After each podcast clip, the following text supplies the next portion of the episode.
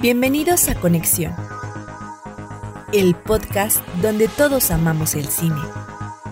I drink your milkshake. ¿Y te gusta la mota? Digo, la música. Do or do not. There is no try. A mí las brujas no me dan miedo. Y lo que me dan miedo son los hijos de puta. Get away from her, you bitch! Gentlemen, now you have my attention. ¿Qué tal amigos? Bienvenidos a Conexión Podcast. Yo soy Iván Belmont. Yo José Luis Ayala. Y yo Israel Acosta. Y en esta ocasión le estaremos eh, presentando lo que son nuestras películas favoritas de este caótico 2020, además de aquellas que no fueron de nuestro completo agrado.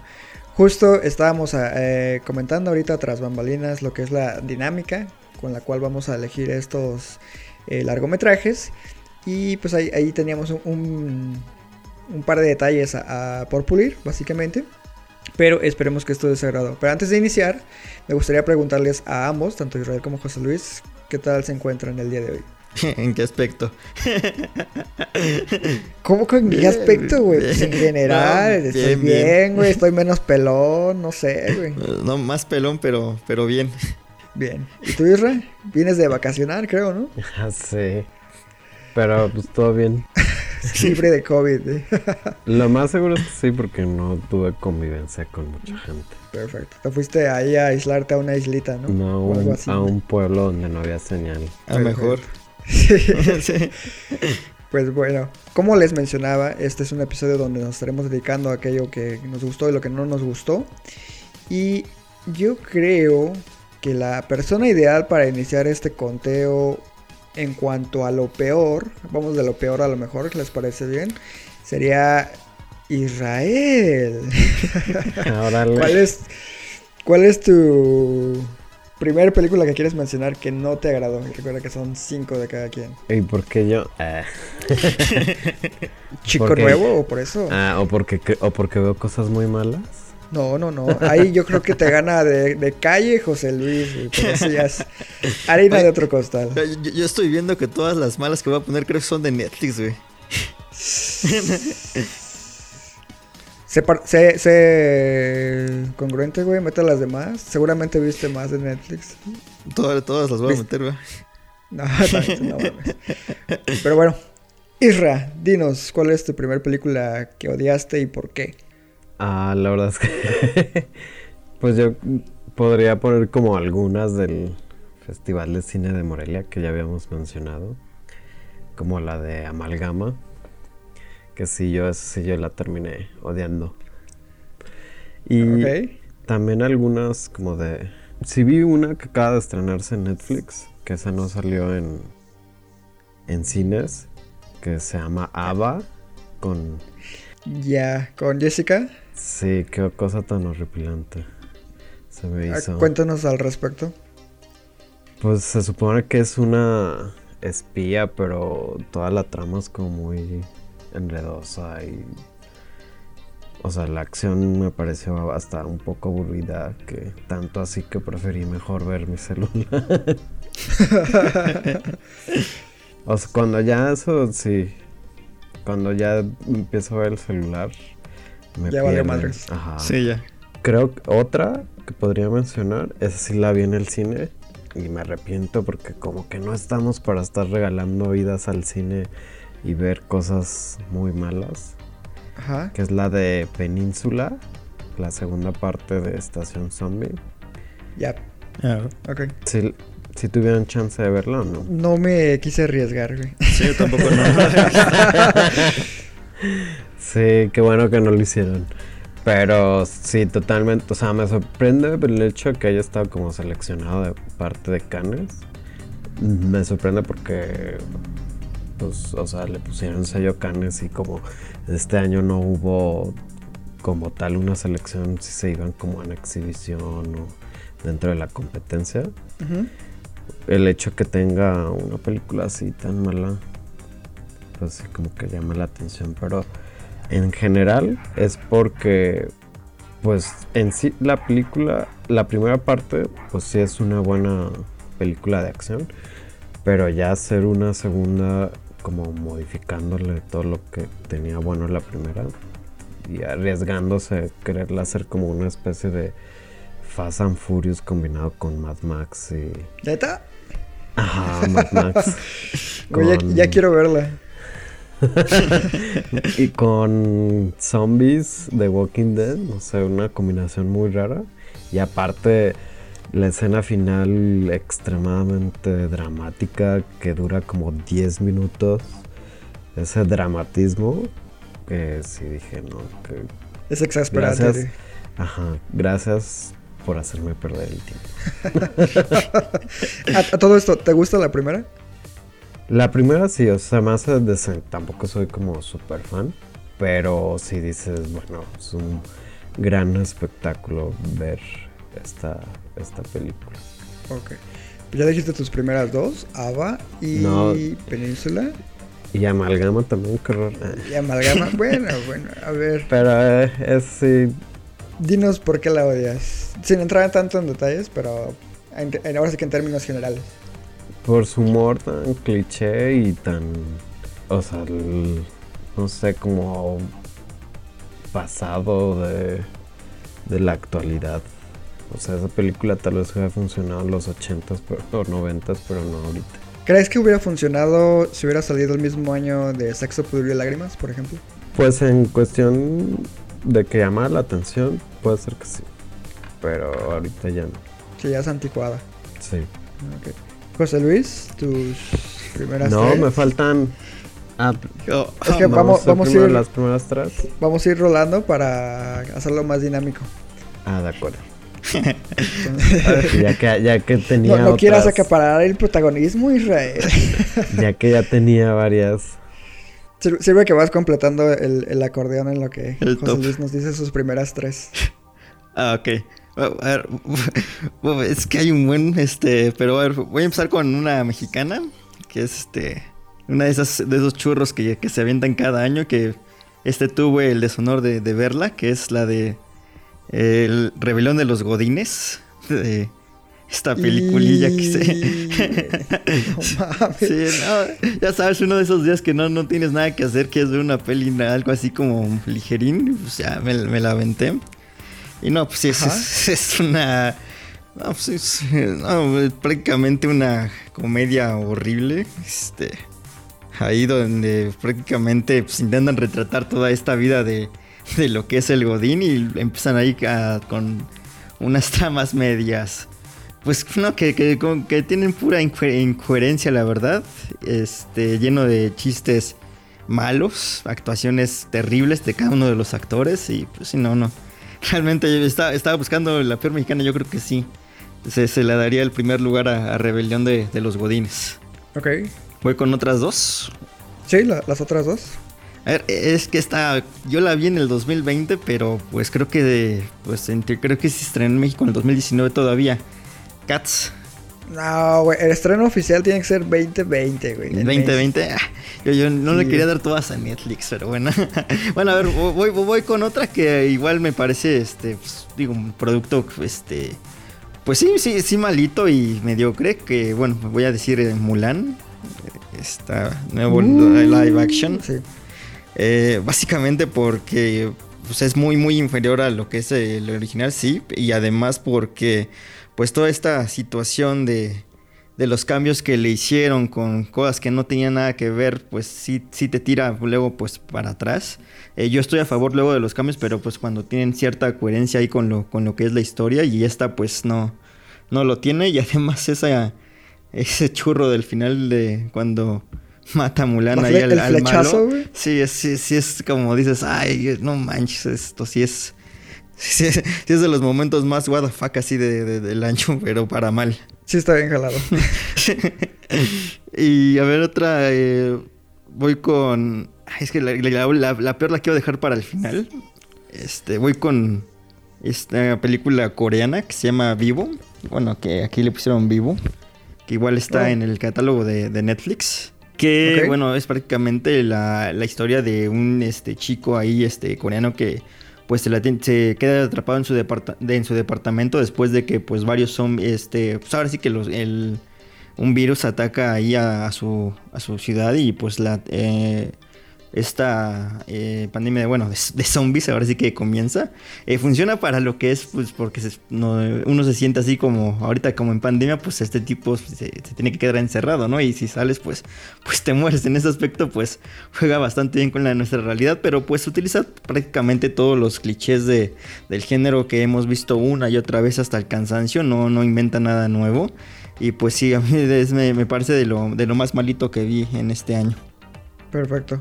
Y ya son tus tres, ¿no? Sí, ya, ¿O ya no? voy, voy tres. Voy eh, Rebelión de los Godines, eh, Vivo y Mulan. Vale. Voy con mis tres. La... Yo las voy a mencionar sin orden de preferencia porque todas me cagaron por igual. Entonces, la primera que quiero mencionar es Bad Boys for Life, esta nueva secuela de pareja de policías que en un inicio la verdad es que sí me agradaba, la 1 y la 2 me entretienen eh, en gran medida. Pero esta nueva entrega se me hizo una bastardez. Sobre todo con esta inclusión que del hijo de Will Smith y que no sé qué. Y el interés romántico ahí con Paola Núñez no está nada bien logrado. Sí, sí me parece bastante inverosímil en muchos sentidos. Creo que es marca de la casa ya para esta trilogía, vaya. Pero sí, definitivamente Bad Boys for Life, insufrible. Otra la vi eh, uno de los festivales de este año, que es Fiesta Silenciosa. Ya la había mencionado. Una Rape Revenge Movie que no funciona del todo porque la Rape Revenge no la lleva a cabo la protagonista, sino los personajes masculinos de, de la misma. Le roban todo el protagonismo y por esa razón a mí ya me perdió desde un inicio. Y la otra, creo que ya se podrán imaginar cuál fue. Fue una que odié mucho en cuanto la vi. Nuevo Orden de Michel Franco, por supuesto. Yo sí me considero detractor de la misma. Como decía Israel, eh, entiendo el mensaje, pero no me gusta cómo se lleva a cabo por parte de, de Michel Franco. Creo que sí fue demasiado ambicioso y le queda grande lo que quería contar. Además de que se apoya demasiado en el espectáculo visual más allá de ofrecer un contenido real, ¿no? Entonces por eso yo creo que incluye dentro de lo peor a Nuevo Orden, sin duda. Y ahora sí ya Israel acabó su acordeón, creo. Entonces, ¿qué te parece si nos mencionas tus dos adicionales a lo peor del año? Claro, aunque podría meter otras ¿eh? que me acordé ya que vi. Una que está en Disney Plus, que con atrevimiento, sabiendo que había estado muy mala y que por eso lanzaron directamente a Disney Plus, la de Artemis Fowl. Qué cosa tan- Ah, ¿La animada? Pues no es animada, está basada como en una novela o serie gráfica, Ajá. pero es de Kenneth Branagh y me sorprende como la cantidad de actores que se prestaron para hacer esta película. Pues Disney paga bien, güey. Pues sí, es lo que parece. Y lo más increíble es que esté Judy Dench. Es como de Judy, ya tienes mucho dinero. ya, ya, ya de- ya no, ya se los vas a dejar todos a tus nietos. Ok. Pero sí está muy. O sea, está entretenida, pero sí es como de wow, ¿cómo se atrevieron a hacer eso? ¿Con qué película similar la compararías a Artemis Fowl? No sé, como todos sus productos fallidos, como de Golden Compass, ese tipo de, de películas que dices. O sea, tal vez el material original está decente, pero pues sí le salió una cochinadita. del- ¿Cómo se llamaba aquella donde sale, eh, creo que es Robert De Niro, güey, en una de fantasía con Michelle Pfeiffer? Stardust, Ah, ¿no? Stardust. Sí. Ajá, pero Stardust. sí no la vi. Eh, vela, güey, vela. No, gracias.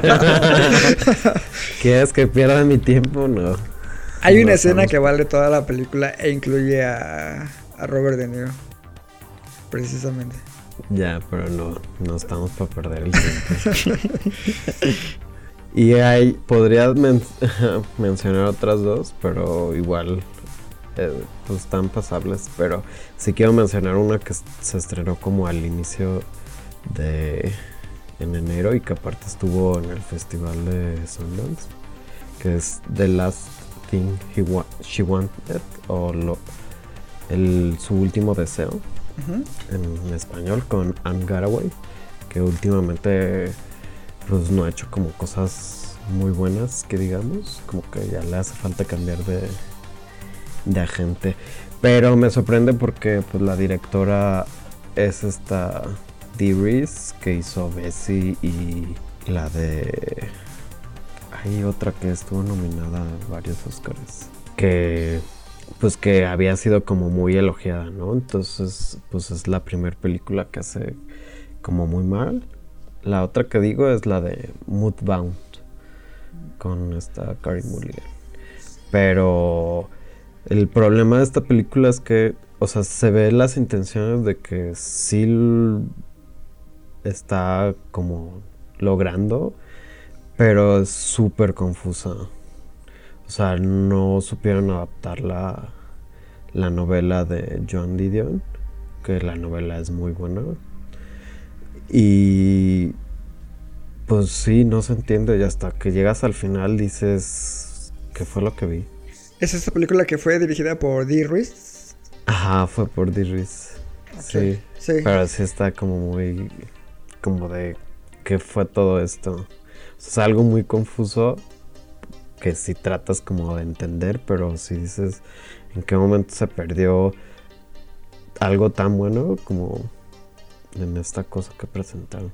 Suele pasar con muchas adaptaciones, no se traslada como el espíritu del, del libro, la novela o, lo que sea que se esté adaptando. Es, es un poco complicado. Y en este caso, eh, José Luis, ¿cuáles son tus otras dos adicionales? Yo, yo antes de que pase José Luis, sí quedó claro que las, las cinco mías tampoco tienen un orden, ¿eh? O sea, todas sí fue como de, ¿qué pedo? Pero puedo escoger cualquiera como la quinta o, o la primera. Podría ser así. Ya, nada, sería todo. Yo digo que la primera, la que más odió Israel sería Amalgama. Sí, yo creo que sí, fue, la, primera que Porque fue la primera que mencionó. sí, las dos tuvo que buscar y después, pero Amalgama fue odio en, este, inmediato, luego, luego. Sí, me bueno, creo que sí fue muy notorio. Pero dentro de las demás cuatro, sí, no hay, no hay lugar. Perfecto. José Luis. Yo, no, le, no, le, quiero seguir tirando tanto a Netflix, así que voy a quitar una de las que tenía y mejor voy a decir este Voy a, hablar de una que, de la que no hemos hablado, que se llama eh, Capone. O no sé si hablaron en algún momento que no, no estuve en el programa. Pero pues, en esta película igual este, pues, empezó como un proyecto pues muy ambicioso porque pues se hablaba de los de la vejez prácticamente de este de, Al Capone y pues protagonizado por Tom Hardy pues tú decías eh, que podía salir mal no pues que puede salir mal que el director era pues nada más y nada menos que Josh Trank que desde los Cuatro Fantásticos creo que no se ha podido recuperar y aquí esta película pues sí es bastante fallida. Eh, tiene, le, entiendo su intención, eh, retratar toda esta parte de la psicología de, de, un personaje pues tan complejo como Capone este, intentar meterse en lo que sería prácticamente en su mente con ahí hay unas imágenes surrealistas. Sin embargo, eh, es el guion lo que también no, no termina por igual cuajar este, del todo. Eh, además es muy muy aburrida la verdad. Este, algo que pues también eh, yo, yo lo noto en algunos, en algunos casos pues imperdonable. Más cuando prácticamente son 103 minutos no tendría que ser tan aburrida. Pero sí, no, este, definitivamente pues es un proyecto del que se esperaba muchísimo y termina la verdad siendo uno de los de las grandes decepciones yo creo que, del año y pues eh, Tom Hardy va, a tener que buscar por otros lados si, si quiere buscar su, este, un reconocimiento actoral que a lo mejor sí lo tiene, pero en cuestión de premios sí le ha costado, por ejemplo, bastante. No creo que, por ejemplo, su única nominación al Oscar ha sido de The Revenant. Fuera de esto, siendo un actor pues eh, tan versátil, no, no le ha ido tan bien en ese aspecto y con Capone yo creo que lo era como una de esos papeles en los que dices, ah, pues este es para ganarme todos los premios del mundo y pues no, no lo va a conseguir porque la película es bastante, bastante mala. Y bueno, ya para darle mi número uno, que es así, es la, yo creo que es la peor que viene el año y, y con varios cuerpos de ventaja, es de Netflix, se llama... Ah, no. no, no, no. Este es 365 días. Esta película polaca que se vendió como una especie de eh, 50 sombras, pero europeo. Y que sí, la verdad, esta película sí es una verdadera eh, mafufada. Es este. Ya sé cuál dices, güey. Ya, ya, ya me acordé. Sí. sí, no, sí, qué eh, atrevimiento haberla visto. ¿eh? sí, de hecho, sí. No, sí, Alguien exactamente. andaba cachondirri. Ah, pues que ya sabes, uno aquí Pues en- sí, en- pero- con la pandemia y todo y no sale, pues tiene que Pues, hay, encontrar hay que en- encender la vela del romanticismo, claro, claro. Exactamente. Lo peor es que ni para eso sirve. Es, es lo peor de todo. Tampoco, tampoco digo, eh, la trama eh, pasa por la por prácticamente una trama de, de cualquier película porno que me digas. Realmente no, no hay historia en esa cosa que, que está ahí. Y, y lo peor digo es que pues, mm, digo, eh, todo, todo, todo está mal, todo está mal, la, la historia, la, la dirección, eh, pero creo que lo que más eh, me molesta o lo peor yo creo es el personaje femenino, que realmente sí es una cosa, este, eh, descaradamente horrible, digo, a, gran- a grandes rasgos, digo, es la película en la que prácticamente un sujeto eh, secuestra a una tipa para que este se enamore de, esta se enamore de él. Y como pues el tipo es eh, millonario, es guapo, es, este, al parecer es muy bueno en la cama, entonces pues ella termina cayendo. Entonces, no, no, no, no, no, no, no, eh, pe- pe- pensar no, que, que hay, no sé, personas o mujeres así, no, no, no, eso sí es, es- me parece bastante deplorable. Sí, me quedé así de qué pedo, esa es la trama. Sí, no, no, no. No, es- y, y te lo pinté bien, ¿eh? Creo que es mucho peor cuando lo ves. Uno, uno piensa cuando ve la trama que ese es lo peor. No, cuando la ves todavía mucho peor de lo que, uno se imagina. Ok. Y sí, no, definitivamente esa, eh, esa sería mi, mi número uno. Creo que además ahí este, son, son una serie de novelas. Así que probablemente Netflix vaya a querer adaptar las, las otras. Porque creo que al menos en Visionados pues no le fue este, tan mal. Pero sí, el producto es, es, es horrible. Ok. ¿Alguna mención honorífica? Como Isra. No, mención No, yo honorífica. no dije. Sí. ¿Cuál? ¿Ninguna? No, eh, la mención honorífica es Cats, pero pues pertenece al otro, al otro año. Pero la vi en este año yo. Va. Yo sí puedo decir una mención honorífica que no dije. A ver, dale.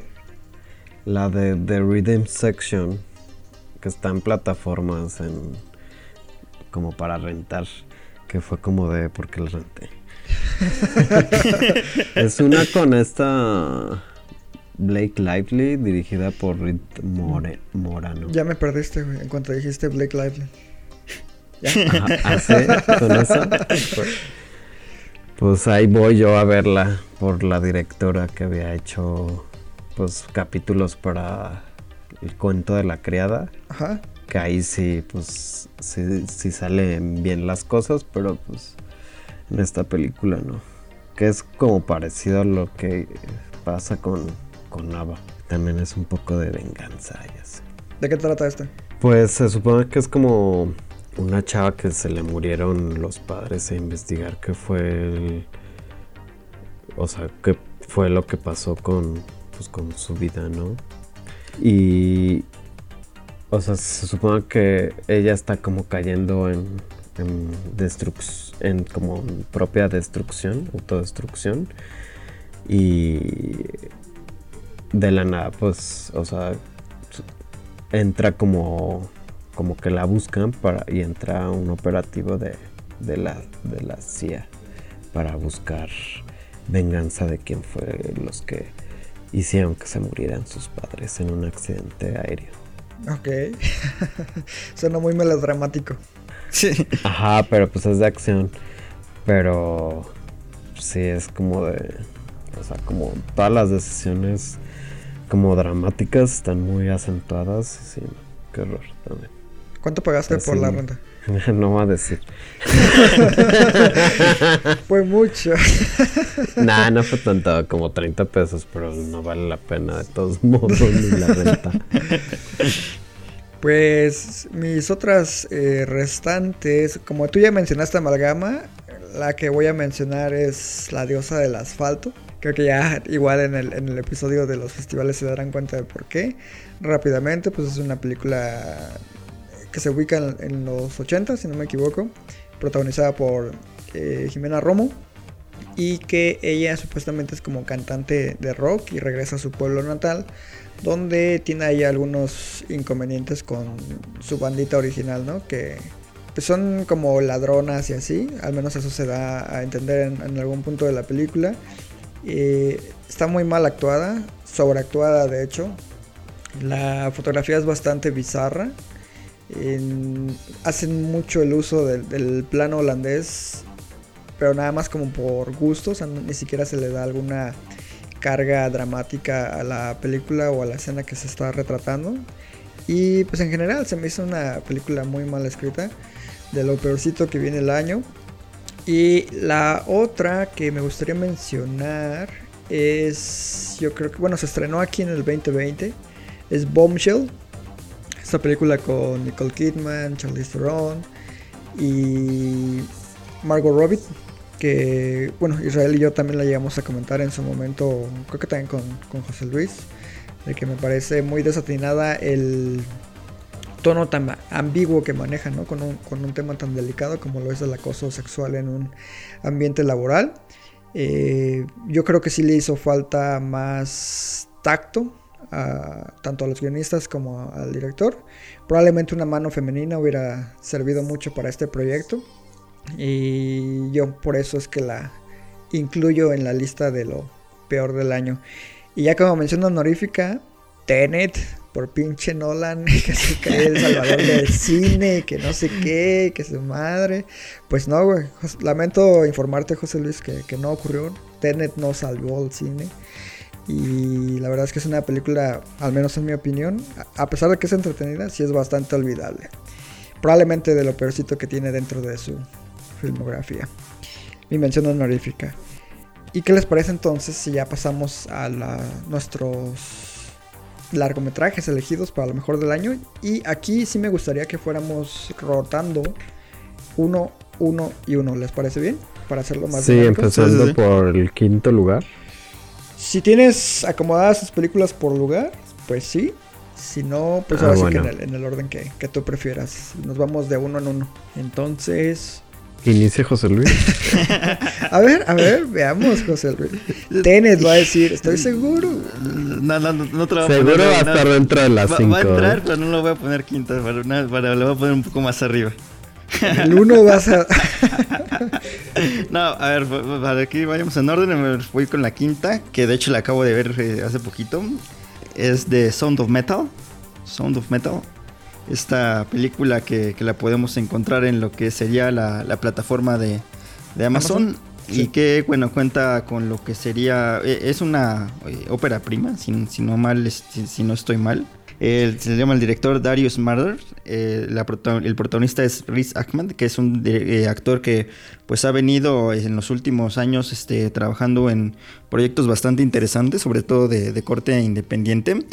Y bueno, prácticamente la película va de, un chico, bueno, un este, un este baterista que pues poco a poco está empezando a perder lo que sería el, sentido de- del oído, ¿no? Y pues la película en ese aspecto creo que eh, tiene de hecho un inicio bastante este, eh, hipnotizante. Desde ahí cuando empieza a jugar eh, pues toda la película con toda esta con todo su diseño sonoro creo que ahí es una de las partes este fuertes uno de los plus importantes de lo que sería este filme. Y el otro plus definitivamente pues es la actuación de, de Riz Ahmed que me parece hace una actuación realmente estupenda todo lo que vemos en su mirada y, sin apenas palabras es realmente eh, este, pues, bastante humano, es, es muy, está muy muy entregado en su papel.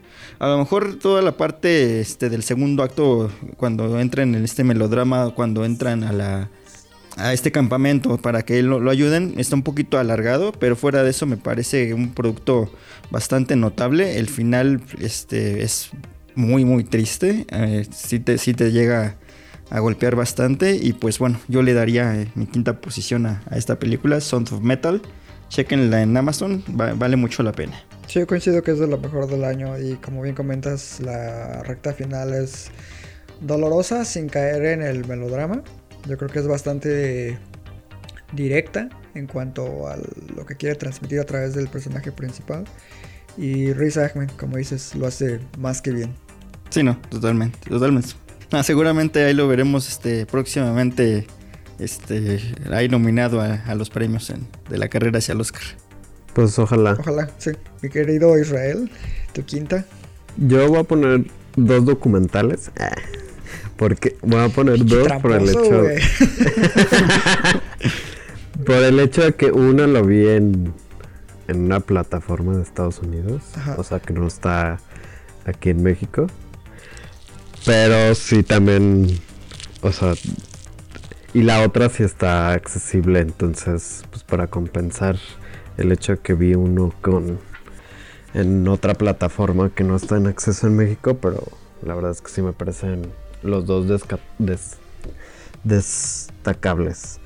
El primero es el de Collective, es un documental rumano Ok.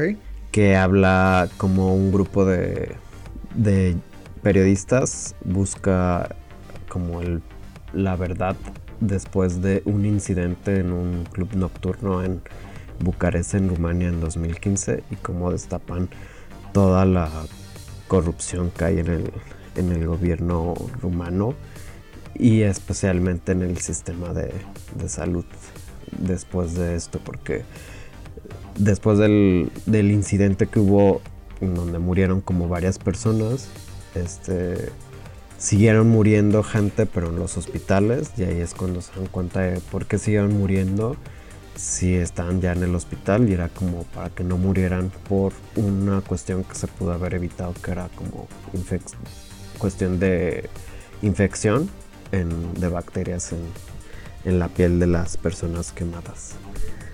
Entonces, o sea, el, el hecho de cómo está narrado el documental me parece como muy extraordinario y si lo veo yo creo que también seguro nominado como para el Oscar.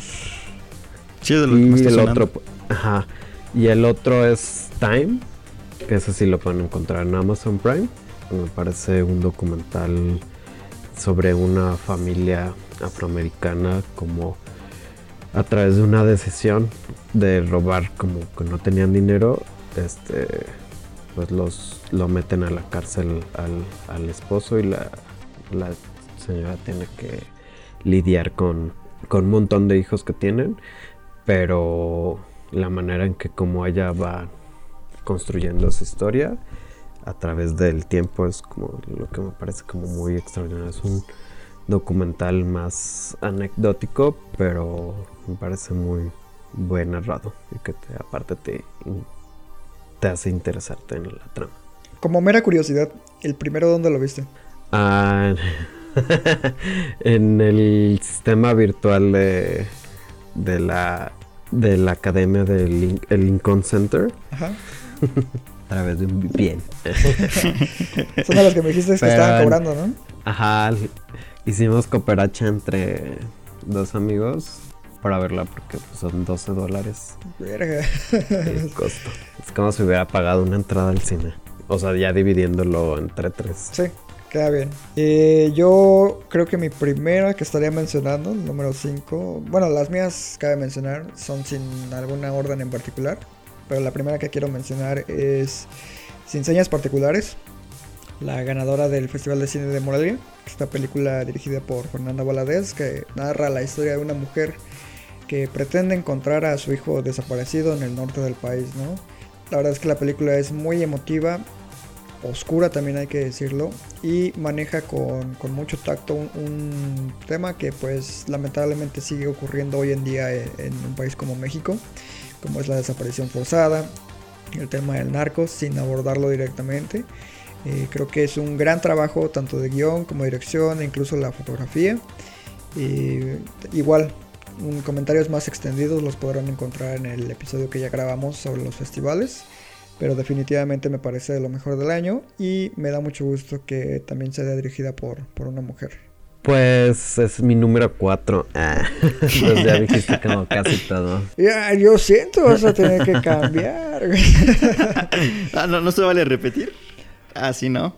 Pues No, sería igual- lo ideal, güey. Pues puedo poner otra. Pero O sea, como Ah, pues para como ya menci- mencionaste dos, güey, pues el karma te lo cobró instantáneamente.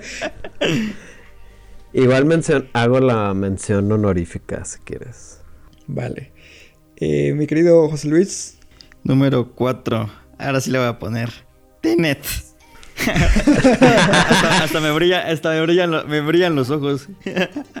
no, a ver, este, obviamente pues, sí, no, no fue para nada la, la salvadora de lo que fue eh, la taquilla mundial para nada, pero más allá de eso, este, yo sigo aplaudiendo que un este tipo de repente te suelte 200 millones y te cuente una historia que no tiene nada que ver con secuelas, adaptaciones o reboots o lo que sea en este cine comercial pues tan ya poco escaso de ideas. Y pues viene haciendo una historia realmente eh, pues, a lo mejor sencilla para lo que cuenta pero más elaborada en lo que serían sus líneas narrativas y sobre todo me, me sigo decantando ante lo que sería a ver a, ver a Nolan como, como realizador, como director eh, escénico, dejando algunas de las secuencias eh, para, mi, para mi gusto de ver más impresionantes en lo que sería el género, en el género de, de acción.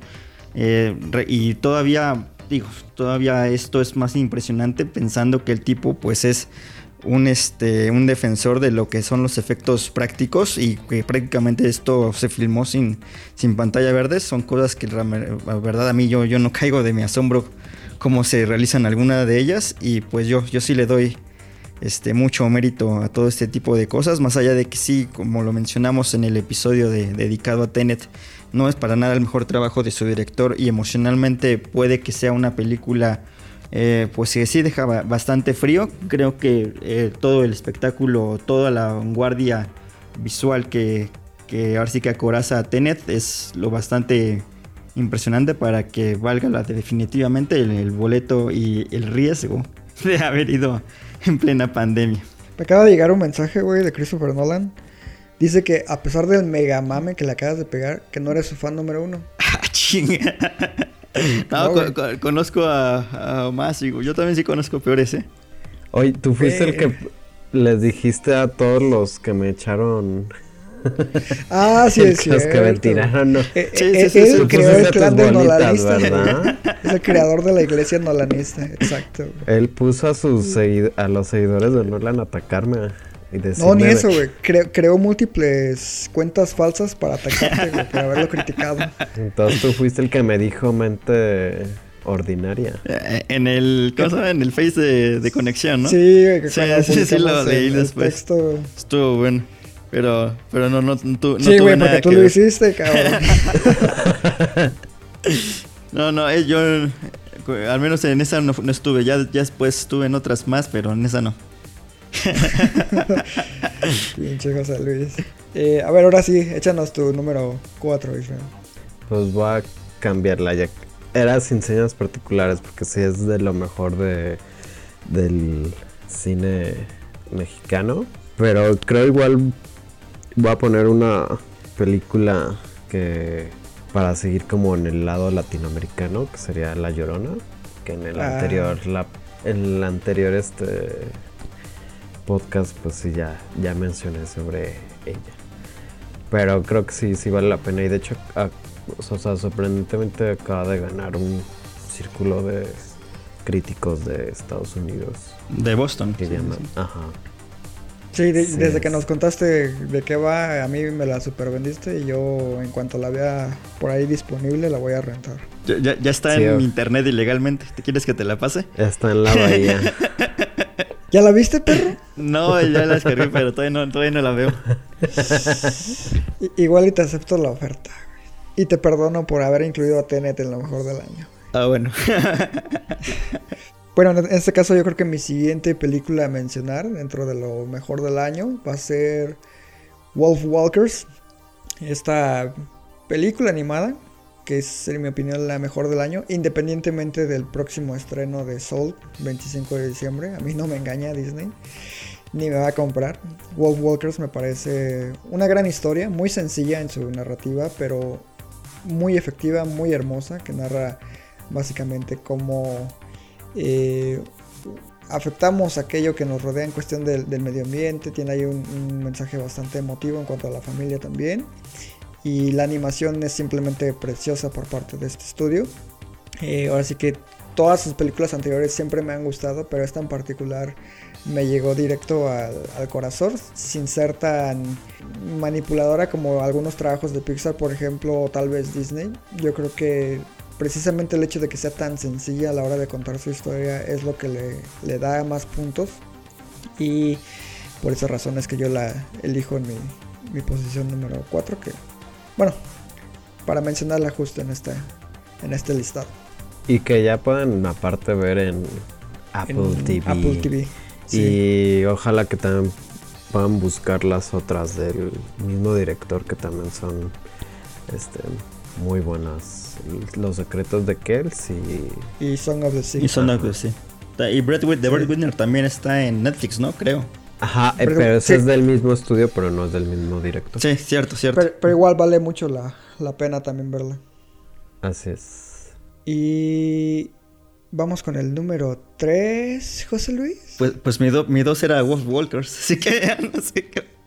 Y Ya, ya- ya me desbarataste todo. Nah, igual que se quede. Ya, Ah, si quieres este, hacer no. mención, mi- Mientras Sí, voy que se con la quede, pero 3. mencionas otra. Bueno, sí, claro, Ajá. sí, sí. Voy, voy, voy con la 3, que es este Mank, de David Fincher. Eh, ya acaba de salir el episodio, así que igualmente ahí podrán vernos la, desmenuzándola a detalle, pero sí, definitivamente esta eh, película que homenajea al cine de, de los años 30, 40, eh, con lo que sería ahí el telón de fondo de lo que es la creación de, de Ciudadano Kane, vale mucho, mucho la pena. Lo mencionamos en su momento, no es un trabajo eh, fincheriano como eh, a lo que estamos acostumbrados, pero es una eh, película hecha con mucho, mucho amor, con mucha cinefilia también, y que igualmente es impecable en todo su trabajo técnico, en su fotografía, en su música, en sólidas actuaciones y el gran guion sobre de- del padre Fincher y claro, pues la, la cátedra de dirección que, que siempre es este, este, ahora sí que un eh, algo normal, ¿no? En el cine de, de este señor que es uno de los grandes realizadores de- del cine moderno. La garantía Fincher. Así Sí. es. Ese es, ese es mi, ese es mi tres. Eh, Israel. eh, pues a mí sí me gustó Mank, pero tampoco me parece tan extraordinaria. Este. Pero se, cortó, que no se corta tu señal, güey. Digo, más como por algunas cositas, pero sí, o sea, sí, es- sí, yo no la incluiría en mi top, pero bueno, aquí se, el gusto se rompe en géneros y es válido. Pues, güey, metió Tenet.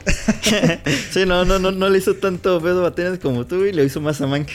Sí, pues. No, pues no, digo, Tenet ya saben cuál es mi opinión, pero no quiero que me vuelvan a decir mentonizaría.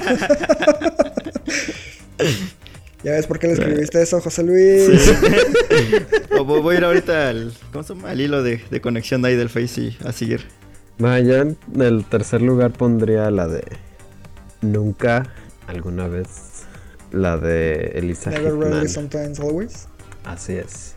Eh, pues ya expliqué como cuáles son mis razones, pero la verdad es que me parece un gran trabajo y el, hasta ahora el mejor trabajo de la directora.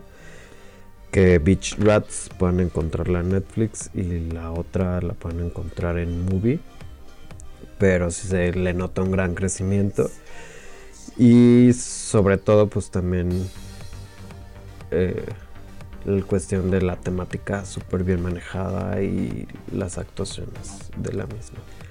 Parece una película sencilla, pero, pero Muy bien. Ajá, con una historia muy poderosa y muy bien contada. A grandes rasgos, así rápido, dinos de qué trata. Ah, pues en general habla sobre una chica que sabe que está embarazada y es acompañada por su compañera de trabajo y amiga Nueva York, porque en el estado de Pensilvania no le pueden hacer el aborto, entonces tiene que ir a, ese estado. Entonces como la aventura que emprenden ambas para, para o sea, lograr esto de poder abortar, pero la película habla más sobre, sobre otros temas en particulares que se van mostrando a, a través de esta situación. Sí, coincido completamente con esa. También la iba a incluir. Justo es la que iba a mencionar. Venganza. Pero entonces en este caso tengo que acomodar mi, mi lista y yo creo que seguiría con Nomadland.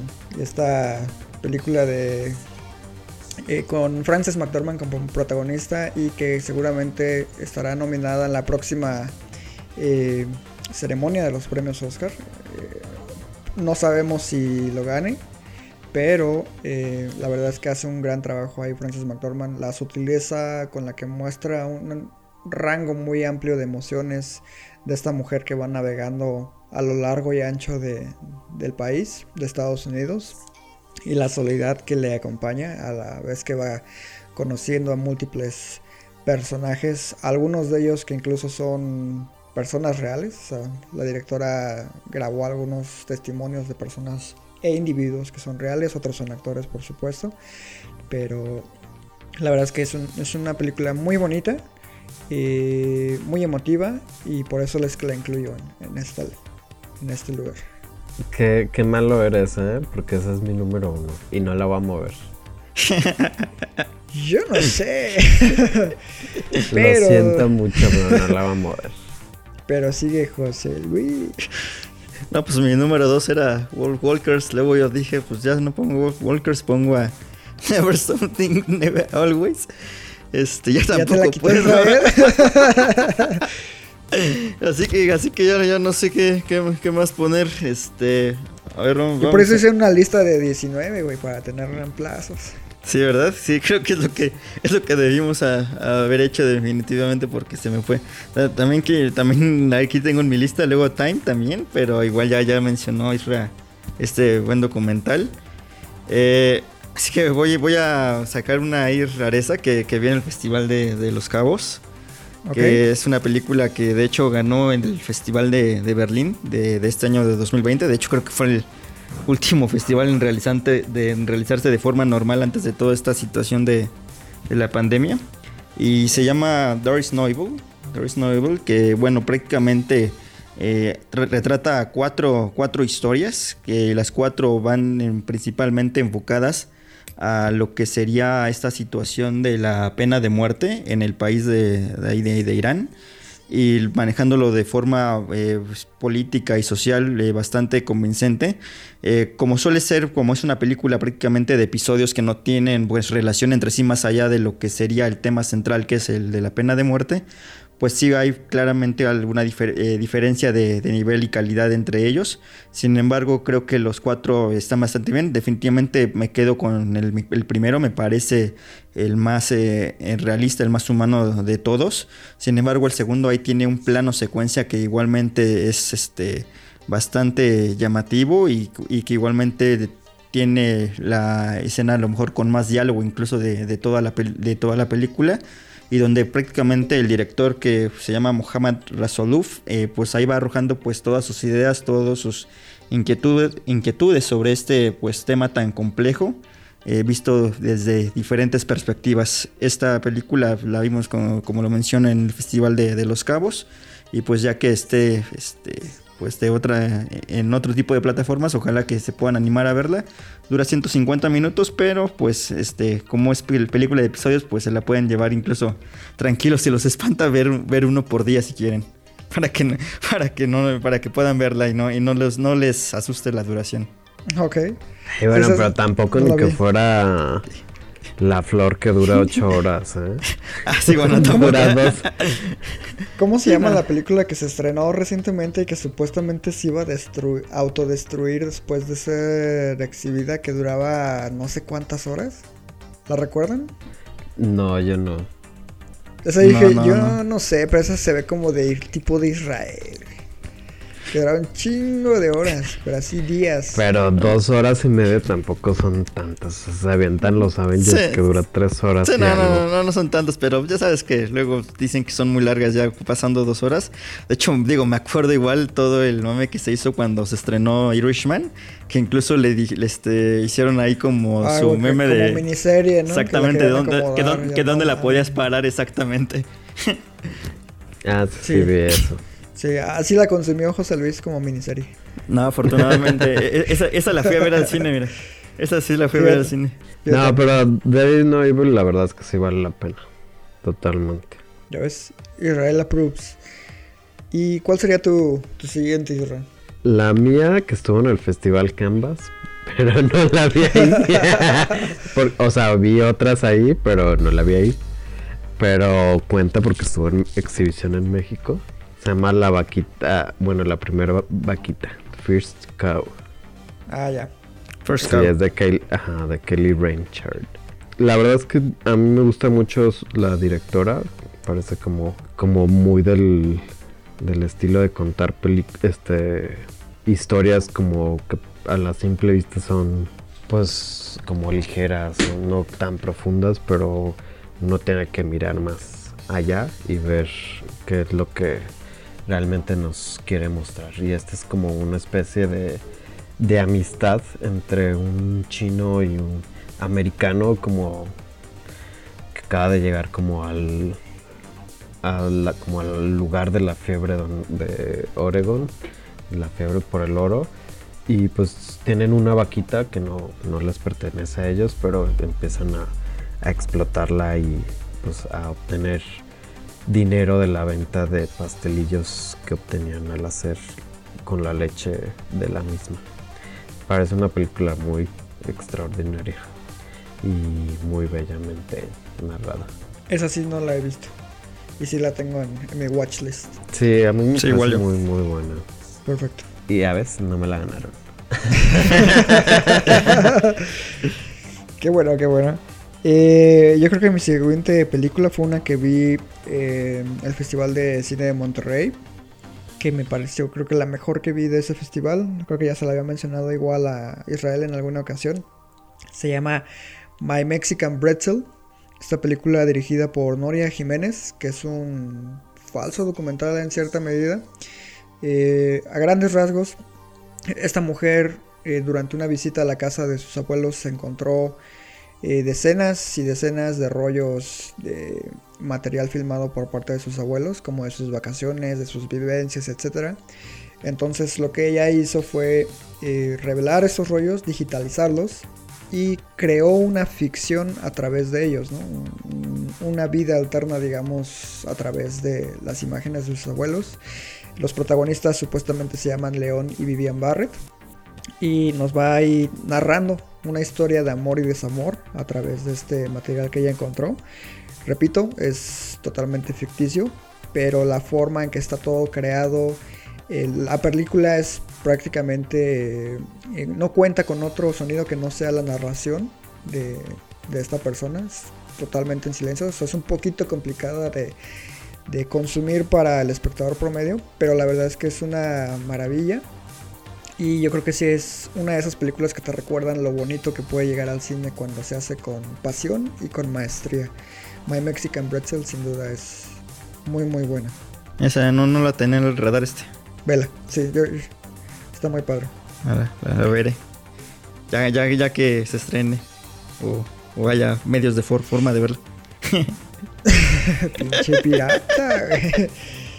Pero a ver, di- dime cuál dejaste para el final. Bueno, mi número uno es una película de la que ya, ya hemos hablado. eh, es I'm Thinking of Ending, Things de Charlie Kaufman.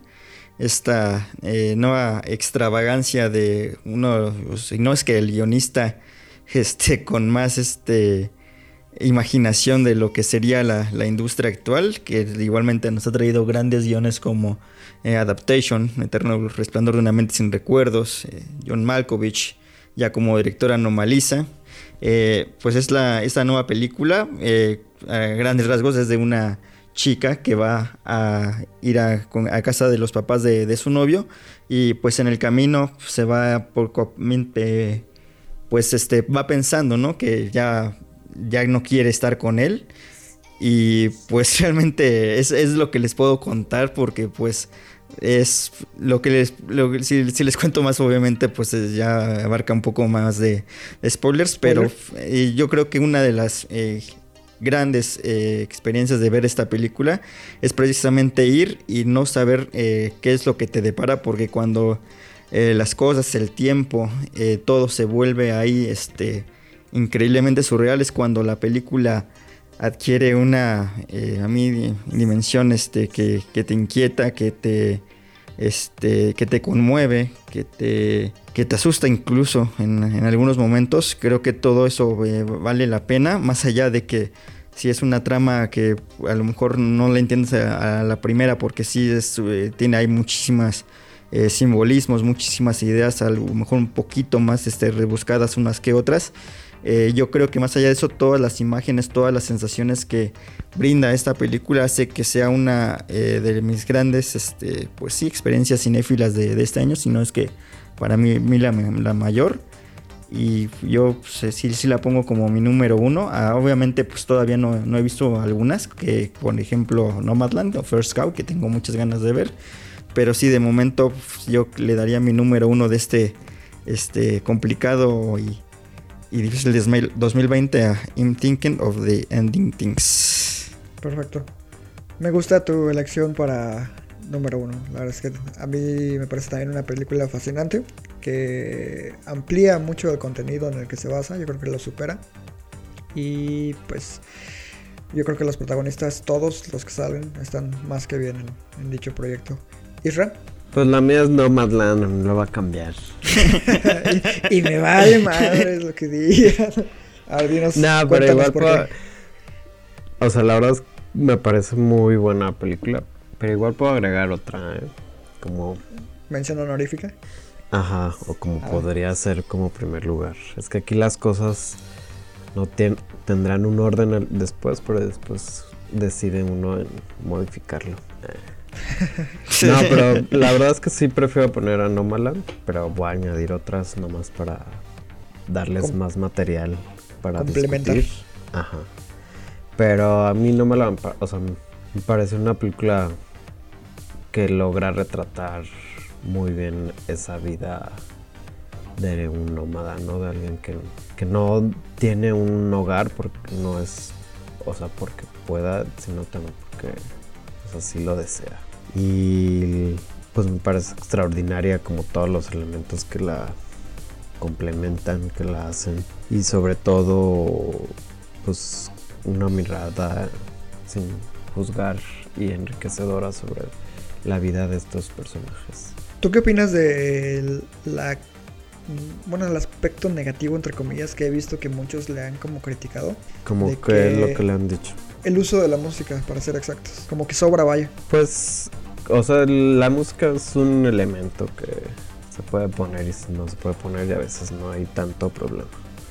Pero pues sí, podría estar un poco de acuerdo más porque pues en sí todo el mundo esperaba que fueran piezas originales de Ludovico Einaudi, que es como un compositor que a todo el mundo le llama y que ya había sido utilizado por Javier Dolan en Mommy de ser, tal vez todo el mundo esperaba que fueran originales y pues el hecho de saber que no hay... Nada más fue así de pon mi disco y ya.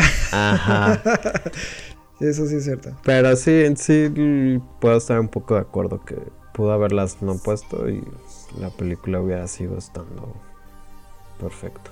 Perfecto. Y la otra que quiero agregar, que es del año pasado, pero se estrenó en Netflix en este año, que a mí todavía sigo pensando y de hecho su actor y sus directores pusieron primer feliz primer feliz aniversario de estreno que es la de Uncut James ah ya. Sí se estrenó apenas este año de los hermanos Safety no ajá en este año en México. Sí perro lo iba a mencionar Ay, sí, ahora le ibas a poner en primero. No, pero así como mención honorífica, voy a, voy a tener que modificar. No, la verdad es que, bueno, dinos por qué elegiste Uncut Gems. Porque me parece una película que tiene un, o sea, elementos sorpresas que es bien hechos y porque pues nunca vemos casi a Adam Sandler con ese tipo de papel y además pues la, la música está también muy buena. Pero en, en, general creo que es una película que tiene un personaje que te que podrías odiar, pero aquí comprendes te si entiendes más, ajá, y quieres conocerlo. no es un per- personaje que llegues a odiar, aunque sea una persona odiable. No, y aparte cada que apuestas así de, no, güey, no lo hagas, pero ya que apuestas así de, no mames, líbrala, líbrala. sí, es, es- es- es muy angustiante Uncut James y hasta estresante. Creo que a José Luis precisamente ese detalle le molesta, ¿no? Que es tan, tan estresante. No, más que molestarme, como digo, ahora sí que es lo me, me repela al inicio, ya después como que te va enganchando la misma este, situación de esta de- del montaje, efectivamente.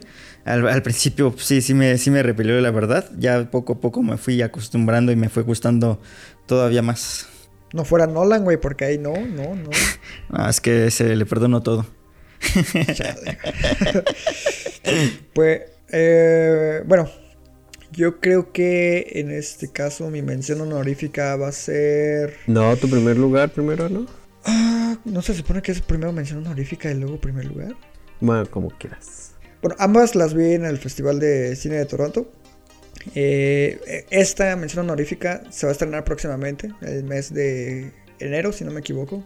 Es Pieces of a Woman, que tiene uno Ay, de sí, los ay, sí.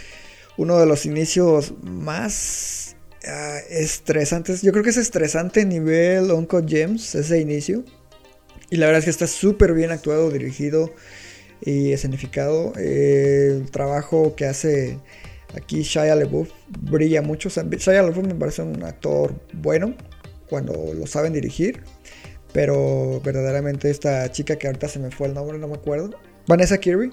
Ajá, Vanessa. Kirby. Eh, hace un trabajo fantástico como, como la actriz protagonista de este proyecto de una mujer que... eh, bueno, no quiero mencionar mucho la trama por dos factores. Todavía no se estrena y aparte es como super spoiler. Entonces lo único que les puedo decir es que véanla. Seguramente ese inicio tan extraordinario los va a enganchar totalmente. Y la verdad es que el duelo actoral que existe entre ella y una mujer como Ellen Burstyn, por ejemplo, es fascinante de ver en, en pantalla. Entonces, en enero no, no se la pierdan. Y mi número uno es Another Round Ay, de- sabía que ibas a poner eso. de, de Thomas Winterberg, que también la vi en, en el Festival de Cine de Toronto, y que es protagonizada por Matt Mikkelsen. Eh, bueno, supongo que ya lo saben, pero soy muy fan del trabajo que suelen hacer estos dos hombres, Thomas Winterberg y Matt Mikkelsen, cuando unen fuerzas. Esta creo que no es la excepción. ¿De qué trata? Pues es de un profesor que hace un pacto con un grupo de compañeros, colegas, amigos, sobre mantener cierto nivel de alcohol en su día a día. Esto con la finalidad de alcanzar la verdadera felicidad, ¿no? Eh, empieza con un tono un tanto cómico para posteriormente pues mostrarnos como los estragos que estas situaciones pueden causar en su vida, ¿no? Pero aquí la belleza es que la película es súper sencilla en su mensaje y la verdad es que Matt Mikkelsen hace un trabajo fantástico, cada que es como tiene la oportunidad de ser muy sutil.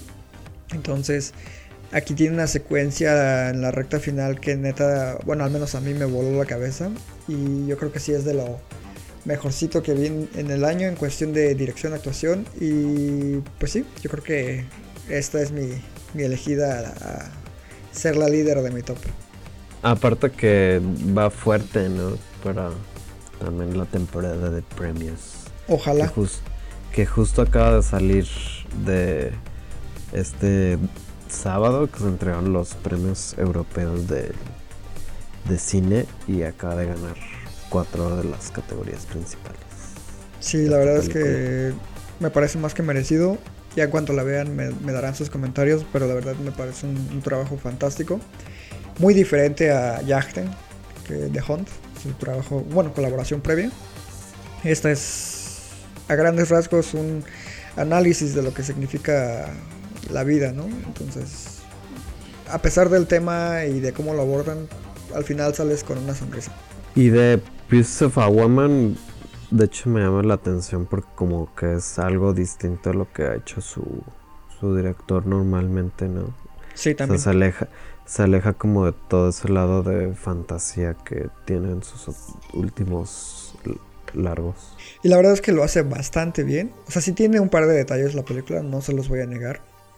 Pero a grandes eh, rasgos es bastante satisfactoria. Y Vanessa Kirby, de verdad, si no fuera por Frances McDormand, Vanessa Kirby yo creo que tendría grandes posibilidades de ganar un premio.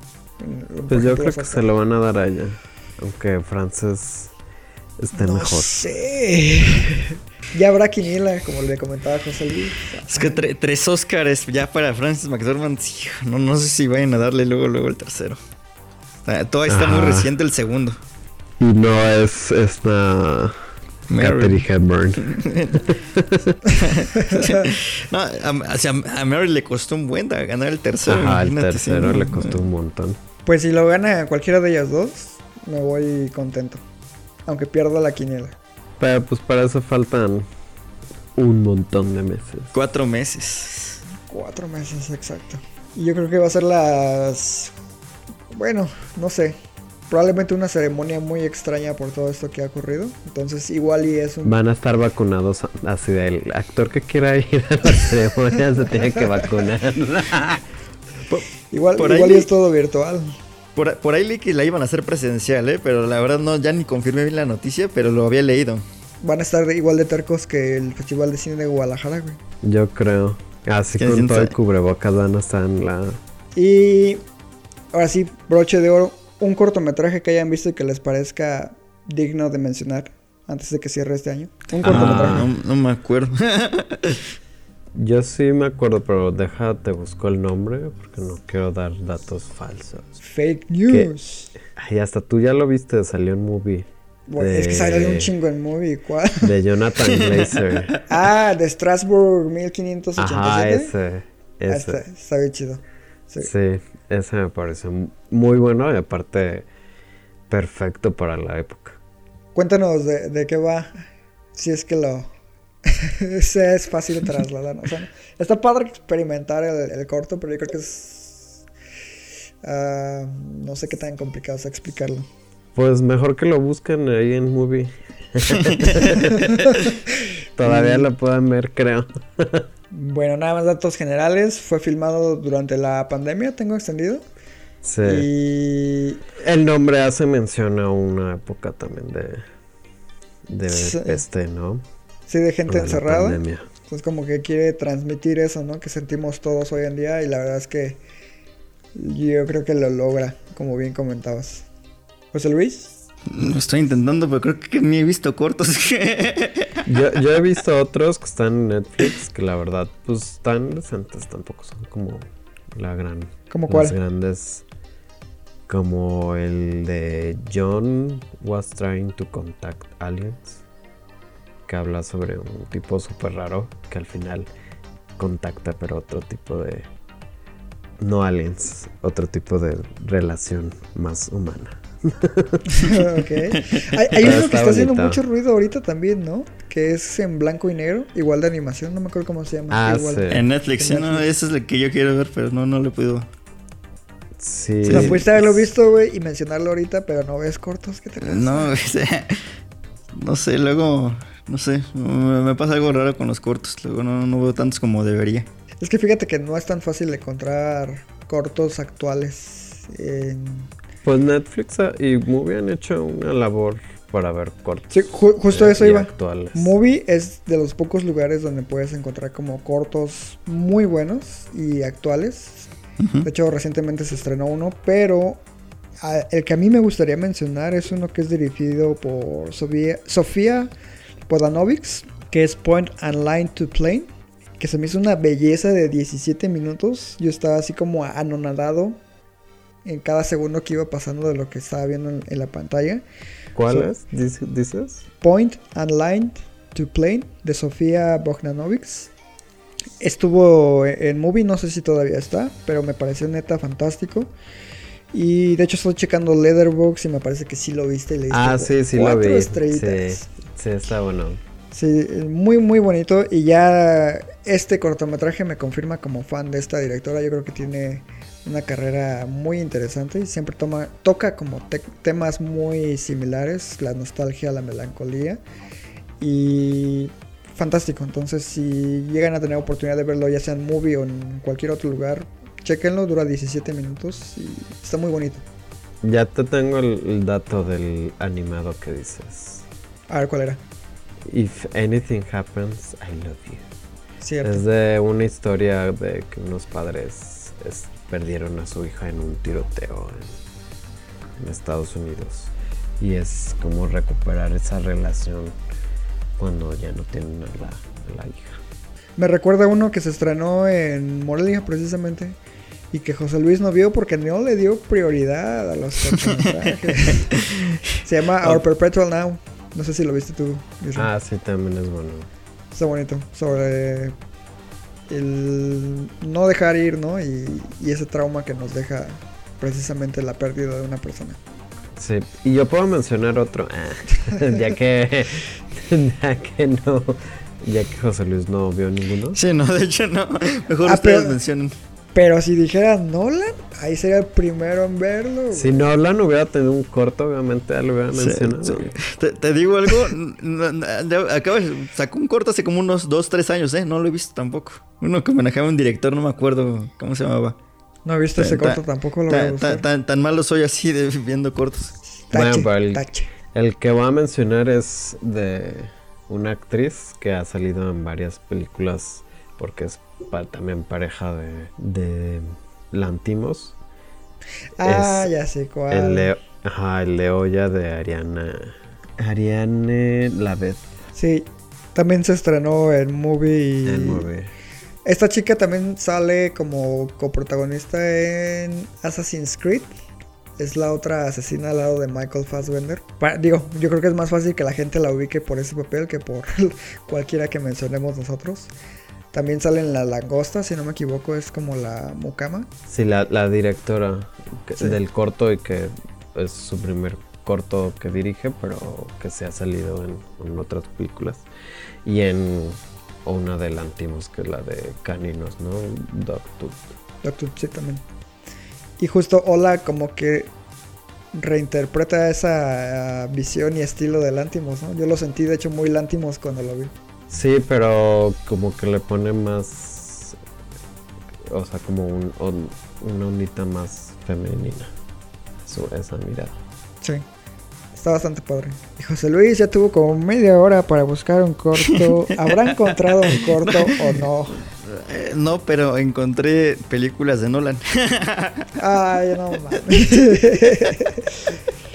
no, no, ¿para- ¿para, para qué me hago? No, no, no me acuerdo de alguno. Y como No los tengo este, punteados en ninguna plataforma, pues peor. Ya ves, por eso te recomiendo que uses Leatherbox. Pues si lo utilizo, pues, ah, ¿cómo es? Ya Sí, pagan sí. los Leatherbox. Ah, no es cierto. Patrocínanos. No, pues en vista del éxito no obtenido por parte de José Luis, lamentamos tener que cortar la transmisión en este momento. No, pues ya, en serio, eh, me dio mucho gusto platicar con ustedes sobre estos temas. Yo creo que todos eh, elegimos películas, cortometrajes, bueno, José Luis, ¿no? Eh, bastante interesantes, tanto en lo positivo como en lo negativo.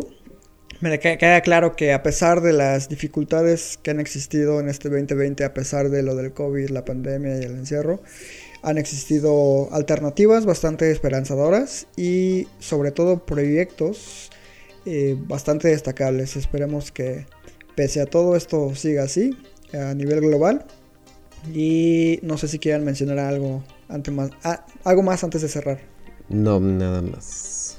Yo igual nada más que esperemos que el próximo año pues ya, ya podamos ir este, pues, al cine con, con más frecuencia y sin tanto este, miedo a, ahora sí que a, a contagiarnos. Y que pues ojalá que a Warner le, le cambien la- lo, que quiere, lo que quiere hacer. No, güey, si Nolan no pudo, nadie más va a poder. Ah, ya, ya, ya el sindicato de directores ya dijo que también no, no está de acuerdo.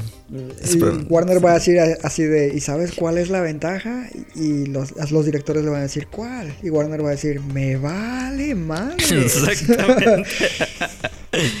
no, pero bueno, eh, afortunadamente, bueno, hay muchos, este, otras películas que seguramente van a- vamos a poder ver en, en cines.